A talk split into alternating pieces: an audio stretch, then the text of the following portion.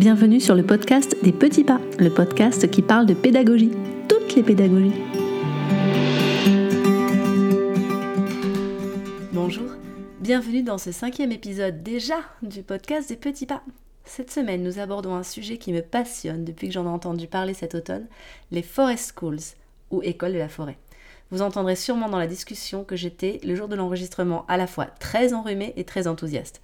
Julie a vraiment généreusement accepté de répondre à mes questions. Sans plus attendre, je vous invite à l'écouter tout de suite. Bonne écoute. Bonjour Julie. Bonjour Maïté.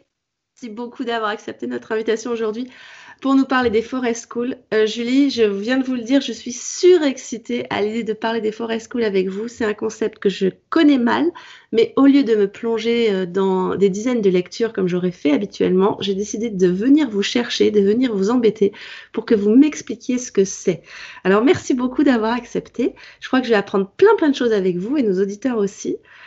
Est-ce que vous accepteriez de vous présenter en quelques mots, s'il vous plaît? Oui, bien sûr. D'abord, vous ne m'embêtez pas. C'est un vrai, plaisir pour moi d'être ici. Euh, je me présente, donc euh, je suis Julie, j'ai 38 ans. Euh, j'ai toujours été dans le domaine de l'éducation, d'une manière ou d'une autre. J'ai aussi beaucoup voyagé avec mon compagnon quand j'avais la, la, vingtaine. et à notre retour, nous décidons de nous poser. Euh, j'ai de nouveau rejoint le milieu d'éducation, puis pour décider quelques années plus tard de, de me former, de faire une formation d'institutrice. C'est à ce moment-là en Angleterre, euh, pendant ma formation d'institutrice, que j'ai découvert le concept des forest schools. Alors, qu'est-ce que c'est une forest school? Alors, une forest school, euh, une forest school, c'est un, je le définis souvent comme un lieu d'apprentissage en pleine nature. Euh, ça peut prendre, à l'heure actuelle en France, ça peut prendre deux formes. Euh, de la même manière qu'en Angleterre, à vrai dire. Euh, ça peut être soit un jardin d'enfants en nature, à la façon des Waldkindergarten allemands, Mhm. Euh, ou des, euh, des, forest preschool en Angleterre, par exemple. Mhm. Euh, donc, ça peut être voilà, une, une école maternelle en nature. Ça peut être aussi, il y a, il y a entre, en cours de création une école, je crois, peut-être deux, qui soient des écoles primaires en forêt. ce modèle-là est plus rare, plus difficile à mettre en place et plus rare. c'est la même chose en Angleterre. Ou alors, ça peut être un lieu euh, qui propose des ateliers à différents publics euh, pendant toute la semaine, euh, de façon régulière ou alors de façon ponctuelle. Voilà, c'est comme ça que, par exemple, ma forest school fonctionne. D'accord. Euh, vous avez mentionné plusieurs fois l'Angleterre. Est-ce que vous pouvez nous raconter un peu Puis surtout, vous avez dit que c'est lors de votre formation d'institutrice que vous en avez entendu parler.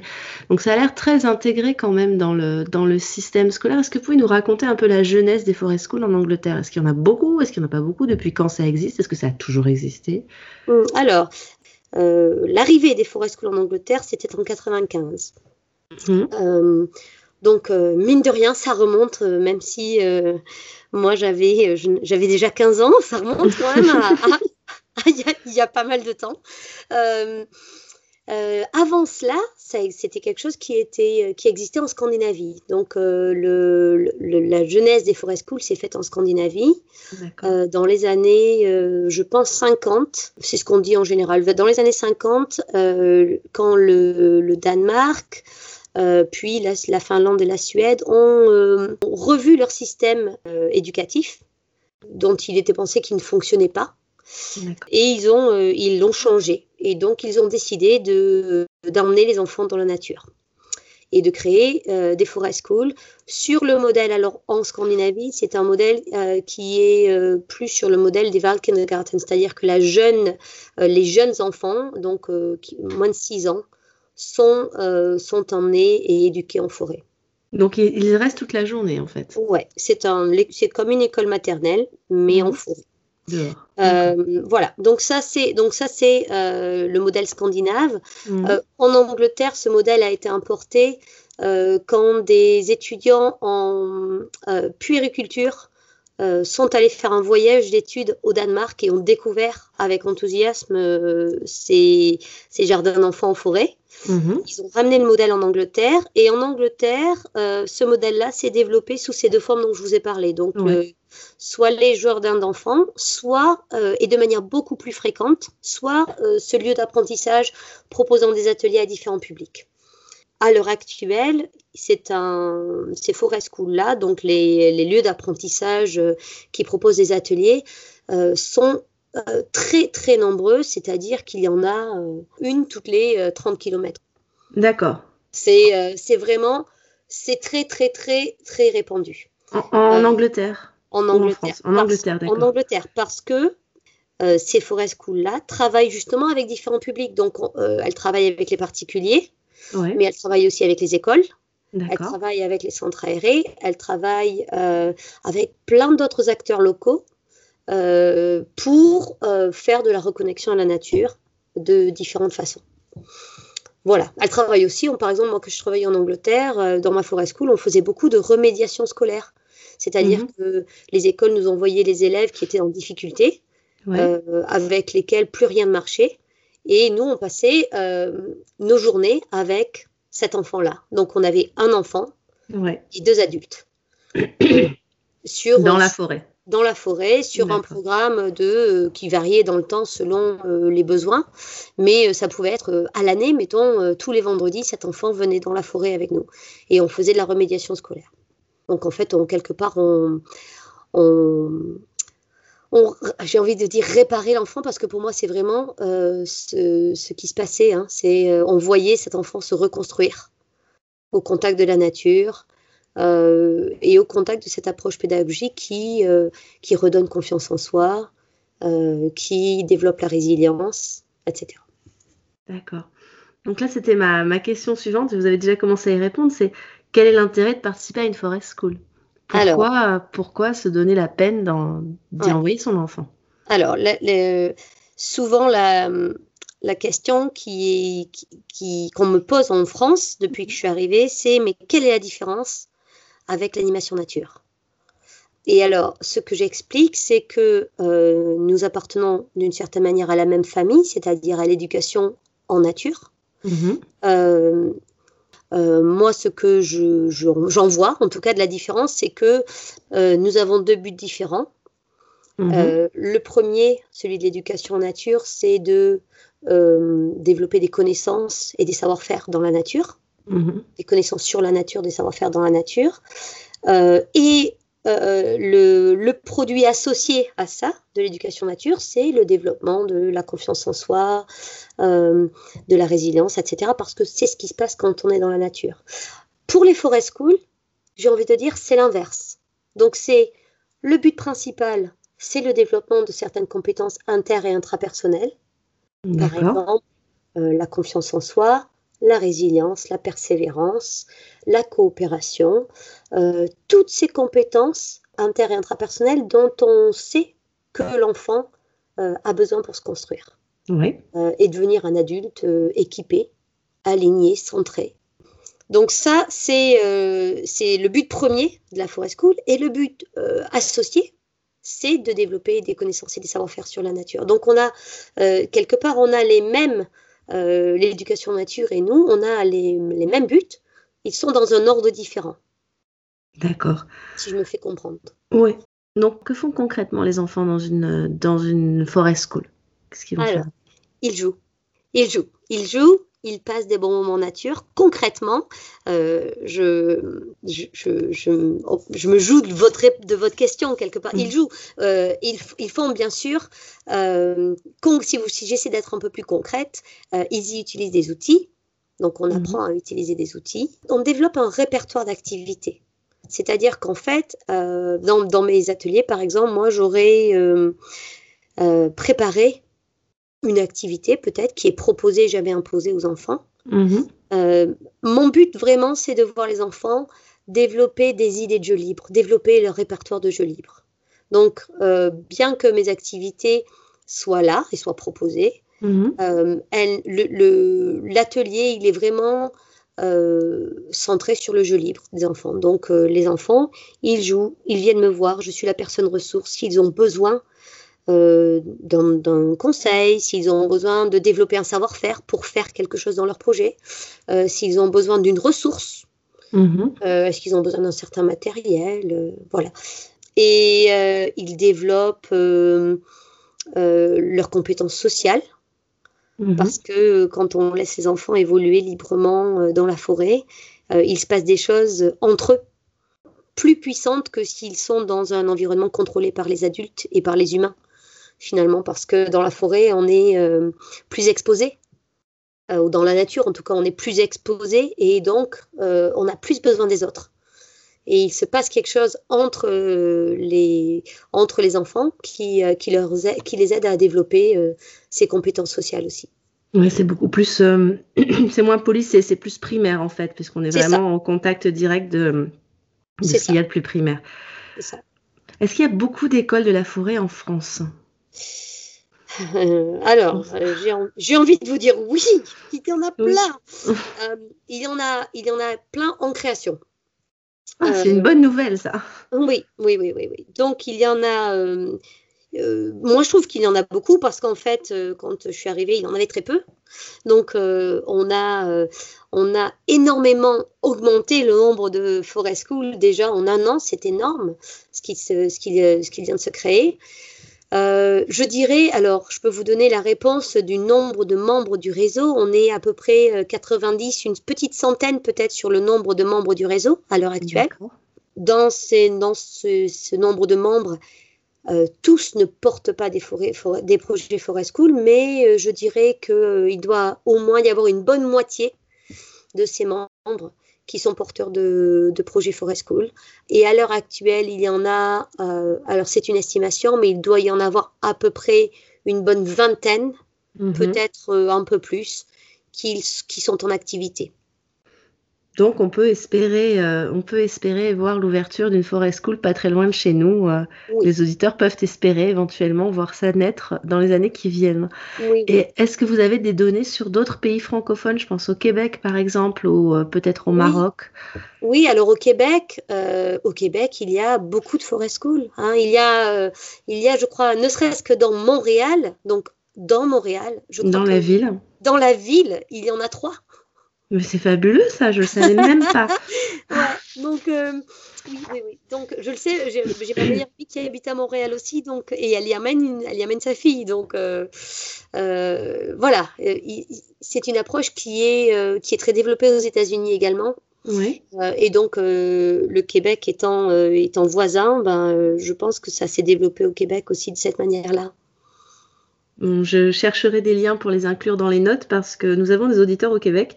Génial. Euh, j'ai aussi beaucoup de familles au Québec, donc je vais chercher ça. Si vous voulez bien m'envoyer le lien, euh, le lien de. Merci beaucoup.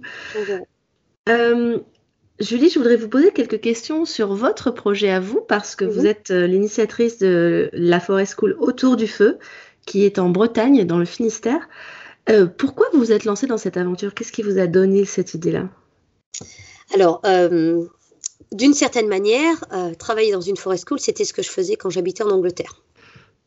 Donc, quand on a, ma famille et moi, pris cette décision de revenir en France et euh, de nous installer en Bretagne il y a, on va dire, deux ans à la louche, qu'on a pris la décision, mhm. pour moi, c'était une évidence que je ne pouvais pas faire un autre métier. Donc, quelque part, ça c'est un peu le choix, c'est un peu imposé à moi, euh, mhm. dans le sens où je n'envisageais pas de faire un autre métier que le métier que je faisais en Angleterre, euh, qu'on appelle maintenant en France pédagogue par la nature. Vous aviez trouvé votre vocation Ouais. Euh, ça m'a pris du temps, mais je l'ai trouvé. c'est essentiel. Voilà. Et, et donc, la question d'après, c'était est-ce que la France est prête pour une forest school? Ça faisait un petit moment que je, je, trempais mon doigt pour voir hum, depuis l'Angleterre, est-ce qu'on est prêt Est-ce que voilà Et moi, ce que je ressentais de la France, c'était que oui, il y avait comme une petite, euh, en anglais, ils, appellent ça a quiet revolution, une mhm. révolution, une révolution tranquille. Voilà, une révolution tranquille qui est en train de se passer. Alors, euh, c'est vrai, plus dans mes réseaux peut-être que, que dans d'autres.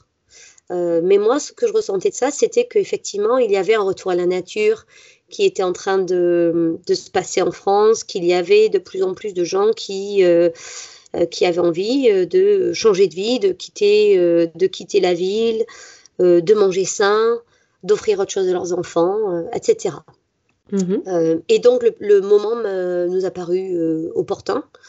Euh, et, euh, et, effectivement, euh, quand je suis arrivée en France, les premiers ateliers que j'ai faits, c'était parce que je n'étais quand même, je voulais quand même tester, mhm. voir si vraiment les Français étaient prêts. donc, je, je, suis allée participer à un festival gastronomique qui avait lieu dans un château médiéval mhm. et qui avait un magnifique parc arboré, etc. Et, et, au sein de ce festival gastronomique, j'ai fait de la cuisine sur feu de camp. Donc j'ai fait des ateliers de cuisine sur feu de camp. Et, au fil de ces ateliers, je parlais avec les parents de ce qu'était mon réel métier. Ouais. Et, euh, et les parents ne voulaient parler que de ça. Et donc là, je me suis dit, ok, c'est bon. C'est bon. On, est bon. on est bon. Et, euh, et, voilà, donc ça, ça a, été, euh, ça a été un peu la démarche de la création d'Autour du Feu, qui d'ailleurs nous a valu le nom hein, d'Autour du Feu, parce que c'est à ce moment-là qu'on a donné le nom Autour du Feu à, à notre projet. Et puis euh, voilà, et puis on est parti à la recherche d'un terrain. On a trouvé la qui nous a qui nous a appelé en fait, qui a été qui s'est un peu imposé à nous. Euh, et, euh, et, voilà, et on a lancé l'aventure en septembre dernier. D'accord. Vous êtes une association, vous êtes, vous êtes, vous proposez des ateliers, donc vous n'êtes pas une école? Non, nous ne sommes pas une école. Nous sommes une, une euh, association et nous proposons des ateliers euh, à différents publics.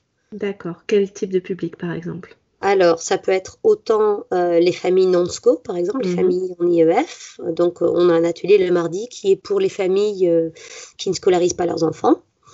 On a un atelier le mercredi matin qui est un groupe parental, donc mhm. pour les, pour les 0-5 ans. Euh, et on a euh, autant des parents que des grands-parents qui amènent leurs petits-enfants et ça c'est génial. Euh, voilà. Oui, je pense que les grands-parents ont des choses à, apporter dans un contexte pareil que, qui sont, vont être différentes que celles des parents. Totalement. vraiment, dans la forêt, on sent vraiment les différences de génération, c'est assez fou. Totalement. Et de deux manières, moi je trouve essentiellement, les, les grands-parents en fait, souvent, en tout cas, ils peuvent être euh, moins, comment dire, ils peuvent avoir moins peur que les parents, d'une certaine manière. Ils peuvent être plus euh, tranquilles mm. euh, que les parents pour, pour, que, pour laisser leurs petits-enfants prendre certains risques. Mm. parce que eux, la façon dont eux-mêmes ils ont élevé leurs enfants, c'était peut-être moins parents hélicoptères que, que certains d'entre nous le sont. Oui, puis même souvent, ils ont grandi plus librement, les, grands-parents. Ouais. Donc, ils sont moins inquiets. Euh, et puis eux-mêmes ont des, ont des souvenirs d'enfance à partager avec leurs petits-enfants.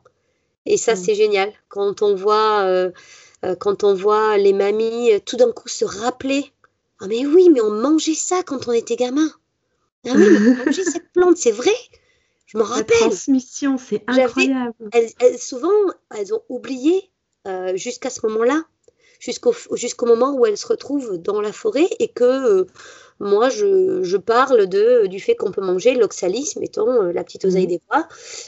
Euh, et tout d'un coup, mais oui, je m'en rappelle. Super. Donc, il y a de chouettes moments intergénérationnels. Euh, pour finir sur les ateliers, on a aussi les ateliers du mercredi après-midi. Ça, ce sont des ateliers pour les 6-13 ans, donc mhm. sans les parents. Et, et, on a aussi un atelier qui est bimensuel, donc euh, un samedi matin sur deux, euh, qui est la même chose que tout ça, mais en anglais. Donc pour les 6-13 ans, mais en anglais. Parce que euh, finalement, c'était mon métier en Angleterre, donc j'ai plaisir à le faire en anglais. J'ai toutes les ressources en anglais. Enfin bon, voilà. Et mes enfants sont bilingues, donc ça leur fait plaisir aussi de pouvoir parler anglais. Exact. Est-ce que vous accueillez des écoles? Est-ce que vous travaillez avec des écoles un petit peu ou hmm. pas encore? Alors, je commence à travailler avec des écoles. Euh, j'ai euh, notamment ben, l'école alternative qui est à côté de chez nous, qui est en train d'étudier euh, comment est-ce qu'il pourrait venir passer une après-midi par mois chez nous. J'ai un centre aéré avec, avec lequel on travaille aussi, qui amène les enfants deux sur deux journées chaque petite vacances. Ah, c'est super ça, deux jours par vacances, c'est chouette. Ouais, ouais c'est très chouette. J'ai après j'ai d'autres d'autres liens avec un lycée euh, lycée euh, technique qui, emmène des lycéens. Alors là, c'est plus pour euh, faire un peu de bénévolat et puis observer les ateliers. Ouais. mais donc, on accueille, on a accueilli là récemment et on va les accueillir encore dans quelques semaines, des classes de lycéens qui sont, je crois, dans le milieu de gestion de l'environnement. D'accord. donc, des jeunes qui étudient voilà, les métiers de la nature. Mhm. Euh, donc on les accueille euh, et c'est un chouette échange parce que bah, ils viennent nous donner un petit coup de main sur le site.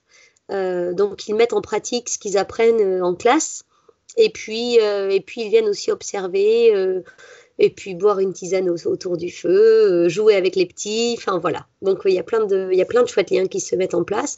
On va aussi mettre la même chose en place avec un autre collège qui est pas très loin de chez nous, là, à Douarnenez. Voilà, donc il y a plein de liens qui sont en train de se créer avec euh, d'autres institutions, euh, d'autres acteurs locaux.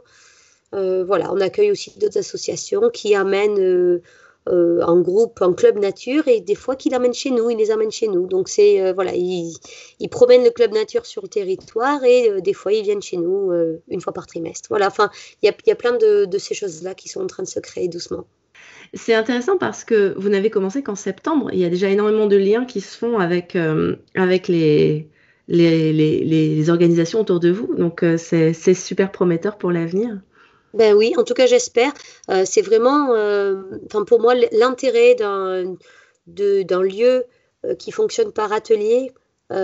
sur, une, sur une école, en tout, personnellement, hein, c'était que moi, ce que ça m'apporte, c'est de travailler avec différents publics. Mm-hmm. Et et ça, c'est quelque chose pour, enfin, pour moi qui était très important, de varier justement euh, les interactions euh, et de tisser quelque part un, réseau euh, de voilà de gens qui développent la même approche, voilà le même lien au territoire, etc. Donc c'était très important pour moi justement qu'on puisse établir ce réseau-là. Et ça c'est en train de se passer. Donc on croise les doigts et puis et puis les écoles, j'aimerais bien travailler de manière plus approfondie avec les écoles locales parce que ben, c'est aussi la meilleure, le meilleur moyen de toucher les enfants dont les parents ne sont pas nécessairement encore convaincus. Exactement.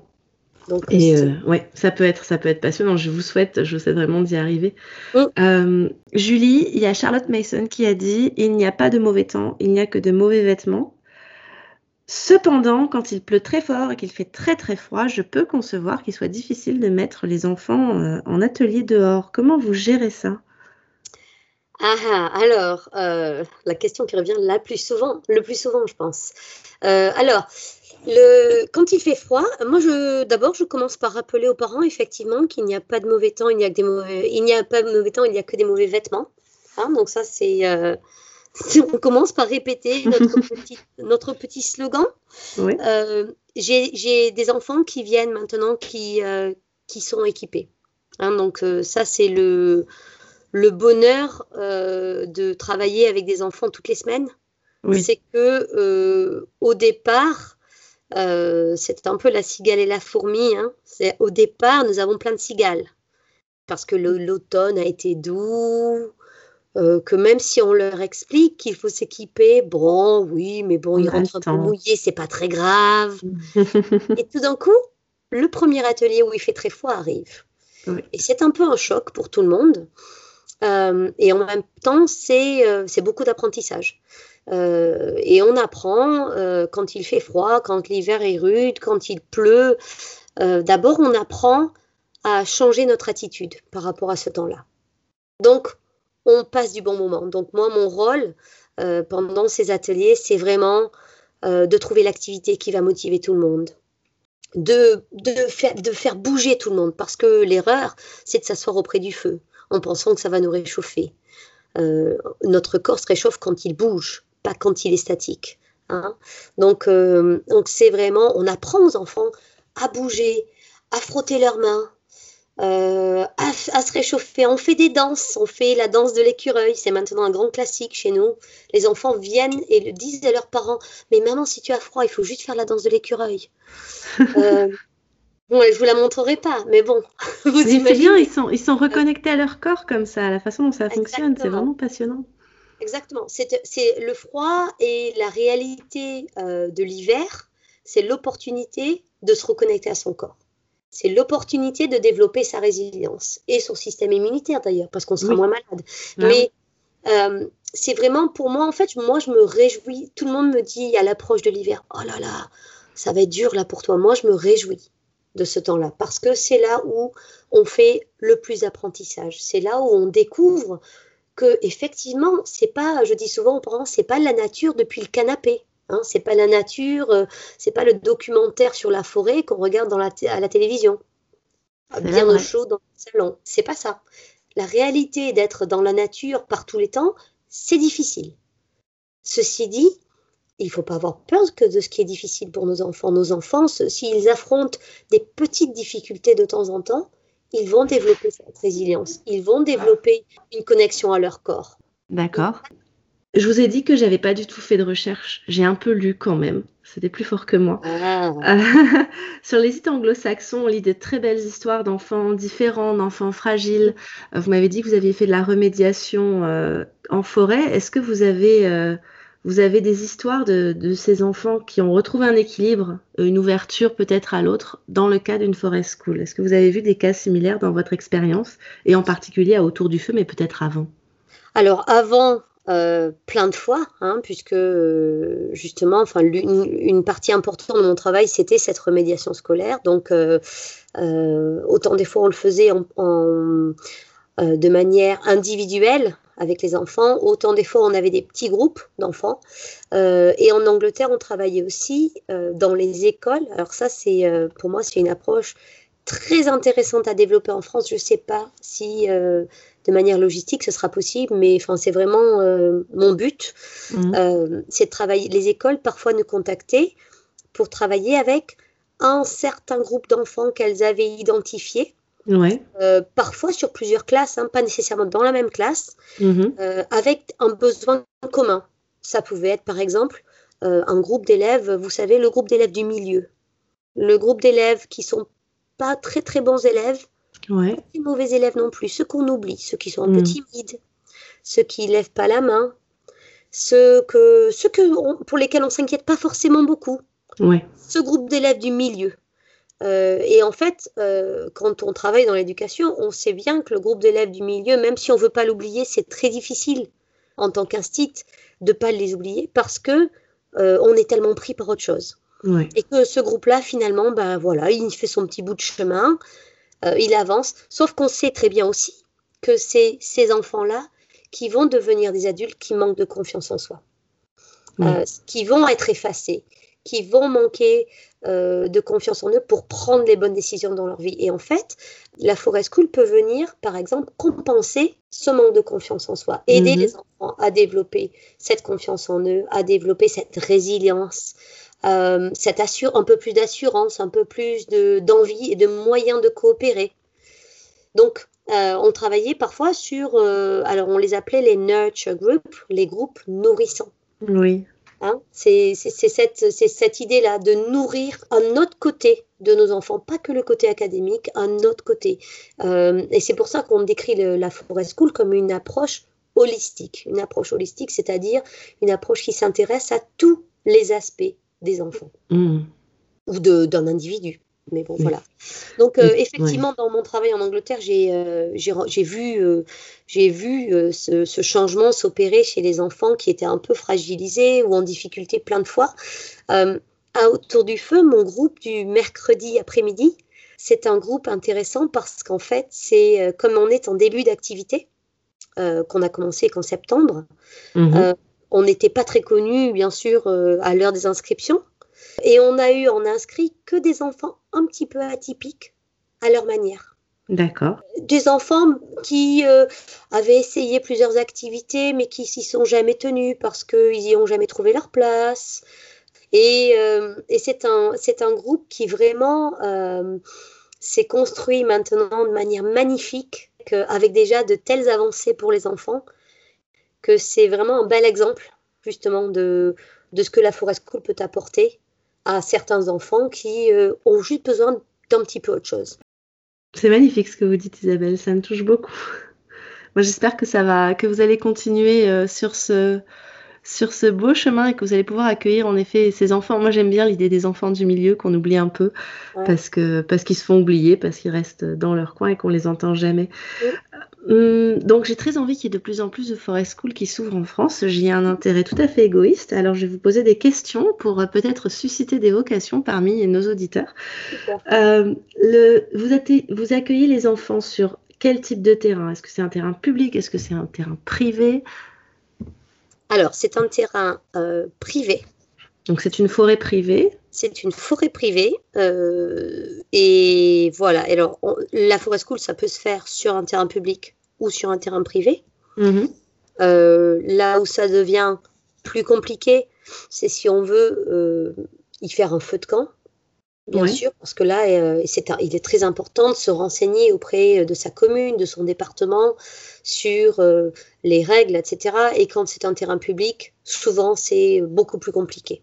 D'accord. Euh, mais sinon, a priori, des sorties en forêt ou en nature, ça peut se faire. Moi, j'ai de, nombreux, de nombreuses collègues hein, qui, euh, qui euh, font leur, leurs ateliers dans une, dans une forêt domaniale. Et, et, voilà, et ça se, passe ça se passe de la même manière. Ça ne change rien aux, activités. D'accord. si ce n'est que c'est important juste de, voilà, de se renseigner sur quelles règles sont en place pour ce lieu-là. D'accord. Euh, on appelle ça une forest school, mais est-ce que c'est obligatoirement une forêt? Est-ce que ça pourrait être, euh, je sais pas, un bord d'étang, un littoral qui pourrait faire une. Alors, c'est une très bonne question, Maïté. Euh, ça a fait longuement débat quand nous avons écrit notre charte du réseau. Ouais. Finalement, on s'est mis d'accord sur une phrase qui dit à peu près ça de tête. Ma mémoire me fait un peu défaut, mais en gros, c'est un environnement, si possible, boisé. Oui. mais en tout cas inspirant. Donc, on n'est pas fixé sur le fait que ce soit euh, une forêt. Ce qui est sûr, c'est qu'en termes de, ressources, de, matériaux, de potentiel, la forêt est riche. Parce que, euh, ben voilà, parce qu'un bâton, ça peut être tellement de choses. Parce que euh, des aiguilles de pin, ça peut aussi devenir tellement de choses et nous aider à faire tellement de choses, à créer plein de choses. Donc, c'est vrai que il y a ce côté euh, ressource de la mhm. forêt et il y a aussi ce côté ressenti de qu'est-ce qui se passe quand on va dans une forêt. Il se passe quelque chose d'un peu, mm, mm. peu spécial en nous. Alors, mm. après, on n'est pas fixé sur le fait que ce soit une forêt. D'ailleurs, moi, en Angleterre, quand je travaillais avec les écoles, des fois, j'étais dans les cours d'école qui ne sont pas bétonnés en ah. Angleterre, mais qui peuvent être juste en pré, en pré d'herbe, oui. avec trois arbres. Ce n'est pas une forêt euh, c'est même peut-être pas particulièrement très inspirant.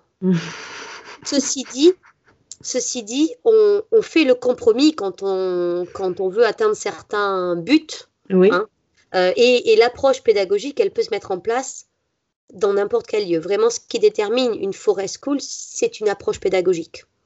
Donc, c'est euh, un positionnement de l'adulte, euh, c'est euh, une certaine façon de communiquer au sein du groupe. Ce sont des rituels avec les cercles de, les cercles de partage, euh, voilà les cercles d'accueil. Ce sont c'est une grande place laissée au jeu libre et à la prise de risque, etc. Ce sont ces choses-là qui déterminent ce qu'est une forest school plutôt que le lieu. Euh, Julie, vous avez mentionné, vous venez de mentionner euh, pas mal d'éléments euh, d'une séance dans une forêt school, mais comment on apprend ça? Ah. Alors, bah, une autre bonne question. en Angleterre, moi, j'ai suivi une formation qui dure un an. Hein, donc, c'est une formation qui n'existe qu'en Angleterre à l'heure actuelle. Qui, qui, à laquelle n'importe qui peut avoir accès, je crois, du moment qu'ils ont le bac. Hein, donc, je crois que le seul, le seul, la seule demande, c'est ça au niveau académique. Euh, après, il faut avoir de l'expérience avec les enfants. Ça, c'est aussi euh, l'une des attentes. Euh, mhm. qui voilà qui est, qui est, importante et après cette, cette formation en Angleterre elle elle touche elle est riche parce qu'elle touche autant des aspects j'ai envie de dire théoriques développement mhm. d'enfants etc. Bon, voilà, tout ce qui est approche pédagogique, que des choses très pratiques du type comment est-ce qu'on apprend un enfant à se servir d'une vrille? Oui. Ou d'une par exemple. voilà, des choses vraiment. D'abord, comment on s'en sert nous en tant qu'adultes et comment on transmet ce savoir-faire-là? Euh, donc il y a cet aspect-là. Et il y a aussi tout ce qui est euh, la gestion forestière et l'impact sur l'environnement. Parce que c'est bien beau d'emmener des enfants en forêt, mais si en emmenant les enfants en forêt, on détruit la forêt, c'est un peu dommage. Et donc, euh, il y a aussi tout ce qui est gestion environnementale. Donc, avoir vraiment une conscience de, OK, nous avons bien sûr, dès qu'on rentre dans une forêt en tant qu'humain, on a un impact. Après, comment est-ce que nous, nous limitons cet impact ou, le, ou, comment est-ce qu'on le compense? Mm-hmm. euh, et, pour ça, il faut avoir une connaissance du milieu. Il faut avoir une connaissance, euh, j'ai envie de dire, euh, presque environnementaliste, de biologiste hein, mm-hmm. sur, sur, sur ce milieu-là. Voilà, donc c'est à peu près les trois angles de cette, de cette formation en Angleterre. en France, il n'y a rien de tel qui existe à l'heure actuelle. Euh, le réseau a pour projet de développer dans, euh, je dirais, euh, les deux années à venir, peut-être une telle formation. Ceci dit, vous imaginez le, travail que c'est. Titanesque. Voilà. Et comme on est tous en création de projets, c'est un peu difficile de consacrer plein de temps à ça aussi. Euh, ceci dit, euh, Ruth, euh, donc Ruth, c'est une collègue qui a l'école buissonnière dans la Drôme. D'accord. Notre school dans la Drôme. Ruth, qui est, qui est anglaise et qui est formée en Angleterre aussi. Ruth et moi, nous avons mis en place cet été, nous avons écrit notre première introduction.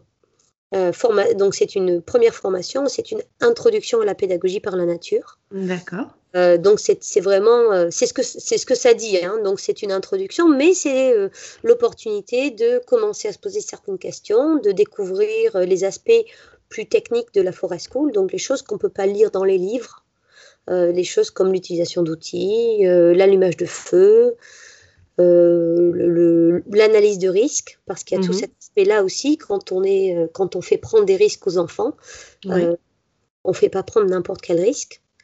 Et, euh, ça fait partie du métier de pouvoir analyser ces risques, de pouvoir choisir quels risques on peut faire prendre à nos enfants ou pas, et, mhm. euh, quelles mesures on met en place pour, euh, pour les limiter. Où est-ce qu'on peut trouver cette introduction? Alors, nous avons fait une première formation qui a eu lieu ici en Bretagne mhm. en octobre dernier. nous en faisons une autre en avril. Euh, je ne me rappelle plus des dates, elles n'ont pas été encore publiées, je crois. Elles vont être publiées dans euh, les jours à venir ou les semaines à venir sur le site du RPPN. D'accord. celle en avril aura lieu dans la Drôme. Mhm. et il y en aura une autre vers mi-juillet, ici en Bretagne. D'accord. Voilà. Je note. Et puis, je, dès, que les, dès que les dates seront, euh, seront euh, fixées, je les transmettrai euh, à nos auditeurs sur nos, sur nos réseaux sociaux. Bah, c'est passionnant ce que vous faites. vous parlez du réseau du RPPN. Qu'est-ce que c'est le RPPN Alors, le RPPN, c'est le réseau des forêts schools françaises. donc, c'est RPPN, c'est Réseau de la pédagogie par la nature parce que autant nous utilisons le terme forest school euh, pour faire référence au lieu, mhm. autant l'approche pédagogique s'appelle la pédagogie par la nature. D'accord. Donc la PPN pour, euh, pour euh, ceux qui la pratiquent. Et, et, donc le RPPN, c'est le réseau de ces forest schools-là. Donc c'est un réseau que j'ai co-créé avec, avec plusieurs collègues et amis maintenant, euh, en, il y a à peu près un an, en mhm. février dernier. Euh, c'est un réseau qui a pour mission de regrouper les forêts schools françaises, euh, de mutualiser les ressources des forêts schools françaises et des porteurs de projets, parce que créer une forêt school, c'est pas simple en France à l'heure actuelle. et donc, nous partageons toutes nos avancées euh, avec les porteurs de projets pour pouvoir aider à la création euh, de Forest School. Le, la mission du réseau, c'est aussi bien sûr de développer une profession, donc de nourrir le débat, nourrir le dialogue, la réflexion autour de cette profession-là, et, de, et de soutenir la visibilité Hein, des forest schools, donc de participer euh, à des festivals comme par exemple le Festival de l'école de la vie, euh, mhm. euh, à, nourrir aussi nos liens avec les autres réseaux. Hein, c'est aussi important pour nous de, d'être en lien avec le réseau École et Nature, par exemple, mhm. avec voilà, plein de différents réseaux qui, voilà, qui complètent ce qu'on essaie, de, ce qu'on essaie de, d'atteindre comme but. Euh, Julie, je voudrais vous remercier pour, pour toutes ces informations, pour toutes ces suggestions. C'est un échange extrêmement riche que vous venez de nous offrir. Euh, où est-ce qu'on peut vous retrouver et vous lire? Là, vous avez déjà donné plein de, plein de, plein de, de liens vers le RPPN, en particulier euh, vers les différentes formations. Mais vous, on vous lit où? On vous trouve où? Moi, on me lit sur le site Autour du Feu, donc qui est www.autourdufeu.org. Mhm. Euh, on me lit aussi sur ma page Facebook euh, qui s'appelle Autour du Feu. Euh, et sur Instagram de temps en temps, surtout quand il y a des ateliers. Là, je prends quelques vacances. Mais quand il y a des ateliers, j'aime bien voilà, poster, poster quelques photos de nos activités. De belles photos d'ailleurs. Merci. Est-ce que vous auriez des suggestions de livres, de sites internet ou peut-être de podcasts, puisqu'après tout c'est le format que j'ai choisi, euh, pour les gens qui seraient intéressés par le sujet, qui voudraient approfondir un peu le sujet des forest schools alors, euh, vraiment, la porte d'entrée euh, pour approfondir le sujet des forest schools, c'est le site du réseau. Oui. il y a une chouette page de ressources sur le site du réseau avec une très très longue liste de livres euh, qui sont répertoriés euh, selon les sujets qu'ils abordent, selon leur utilité, etc. Donc il y a vraiment, euh, il y a des films aussi, etc. Donc il y a une chouette page de ressources sur le, sur le site du réseau. On mettra le lien en note évidemment pour, pour les auditeurs intéressés. Super. il y a aussi après, j'ai envie de dire, si, si quelqu'un se sent l'envie de créer une forest school, euh, l'apport d'entrée, euh, c'est vraiment de, de devenir membre du réseau et de poser ces questions dans le forum, parce qu'on a un chouette forum euh, avec plein de questions qui ont déjà eu des réponses, mais plein d'autres questions à venir, j'espère. Et donc, c'est vraiment ce lieu pour toute personne intéressée par la création d'une forest school. Merci mille fois, Julie, pour, pour votre temps et pour votre passion. C'était vraiment, vraiment intéressant. Et, euh, eh ben merci et, j'espère à bientôt. Bah, bien sûr, venez nous voir. Nous viendrons. J'attends l'invitation, euh, j'attends l'invitation aux auditeurs. Au revoir Julie. Oui, pas de problème. On vous attend. Merci. Au revoir. Au revoir. Merci beaucoup Julie encore une fois pour cet échange si sympathique et instructif. Chers auditeurs, je vous invite à découvrir les forest schools près de chez vous et à venir nous en parler, soit sur le site des éditions des Petits Pas, soit en commentaire sur nos profils Facebook ou Instagram, édition des Petits Pas. Je vous rappelle que nous adorons vous lire, c'est très inspirant et très motivant pour nous. En attendant le prochain épisode, je vous souhaite une semaine lumineuse. À bientôt! Merci d'avoir écouté ce nouvel épisode du podcast des Petits Pas. On se retrouve la semaine prochaine. En attendant, n'hésitez pas à visiter notre site internet www.éditiondespetitspas.com. À bientôt!